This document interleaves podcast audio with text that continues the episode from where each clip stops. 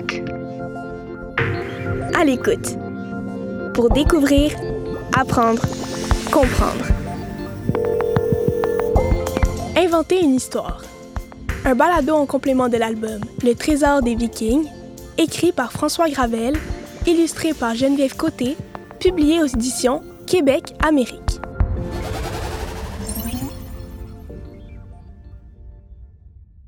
Inventer une histoire. Quand j'étais petite, après avoir pris mon bain, mangé mon souper, puis écouté un seul épisode de mon émission préférée à la télé, mon moment favori de la journée arrivait, la lecture de l'histoire juste avant le dodo. Non seulement j'ai adopté cette habitude quotidienne avec mon enfant, mais je suis moi-même devenue autrice de romans jeunesse. Mon fils sait depuis longtemps que j'écris. Déjà petit, il venait tout de suite me retrouver dans mon bureau dès son retour de la garderie. Il me retrouvait assise sur ma chaise, très concentrée devant l'ordinateur, mon casque d'écoute sur la tête. J'écoutais de la musique sans parole, les yeux rivés sur mon écran, je tapais frénétiquement sur mon clavier. Bref, mon fils sait depuis longtemps que sa maman écrit. Ce que j'écris, ce sont des histoires, comme celle des deux petits frères qui partent à la chasse à la mouche parce que la bestiole les embête, ou celle des deux autres frères qui essaient de concocter une salade, ce qui tourne en catastrophe. Oh, ou encore celle du petit garçon qui arrive en retard à l'école et qui tente de convaincre son directeur que c'est parce qu'il a trouvé un trésor de vikings. Ce sont ses trois histoires préférées ces jours-ci. Il les choisit immanquablement, soir après soir.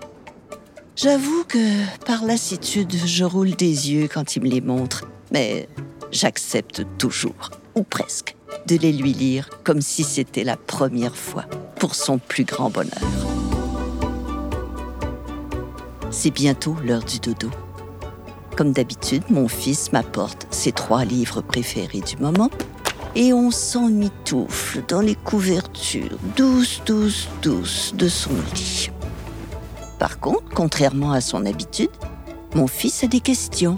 Avant même que la séance de lecture ne commence, il me demande Maman, comment tu fais pour écrire des histoires? Hum, comment est-ce que j'écris une histoire? Les histoires que j'écris euh, viennent de mon imagination, mais aussi de mes souvenirs et de mes observations. L'héroïne de mes histoires est souvent très proche de moi et devient un personnage qui me ressemble beaucoup. Ça dépend de chaque écrivain, mais moi, j'aime bien démarrer mes histoires comme ça. Puis je me laisse guider et j'invente plein d'autres choses aussi. Il y a toutes sortes de façons d'écrire une histoire. Certaines sont plus éclatées et sortent des sentiers battus, d'autres sont plus classiques. Si on prend l'exemple des plus classiques, eh bien, il faut d'abord un héros ou une héroïne qui a très envie de quelque chose et qui va essayer de l'obtenir tout au long de l'histoire. Ça prend aussi un antagoniste un anta quoi?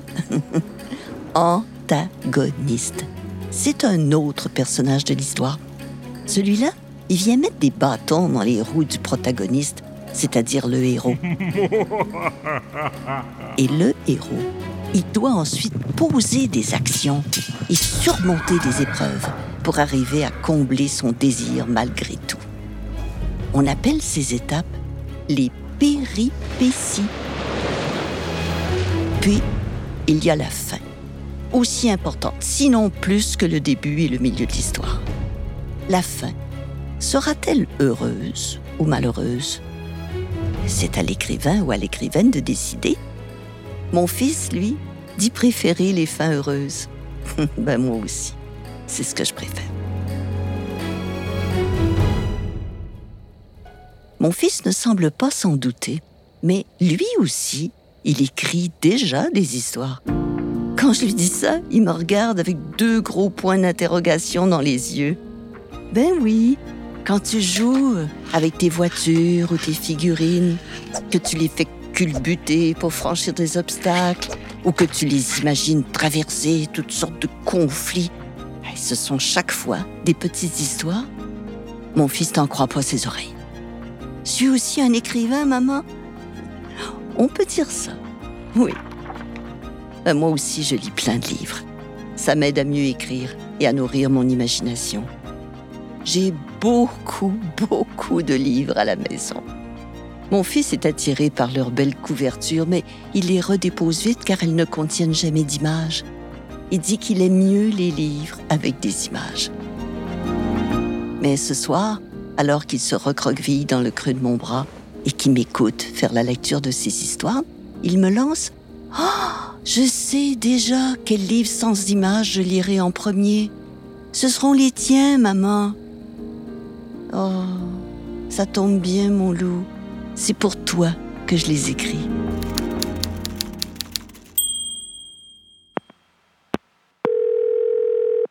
À l'écoute. À l'écoute. Pour découvrir, apprendre, comprendre.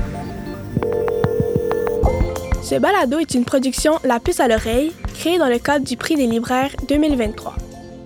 Le projet À l'écoute est rendu possible grâce au soutien financier du gouvernement du Québec. Un texte d'Elisabeth Pouliot avec la voix de Louise Turcot. Retrouvez tous nos contenus et nos fiches pédago sur notre site www.lpalo.com.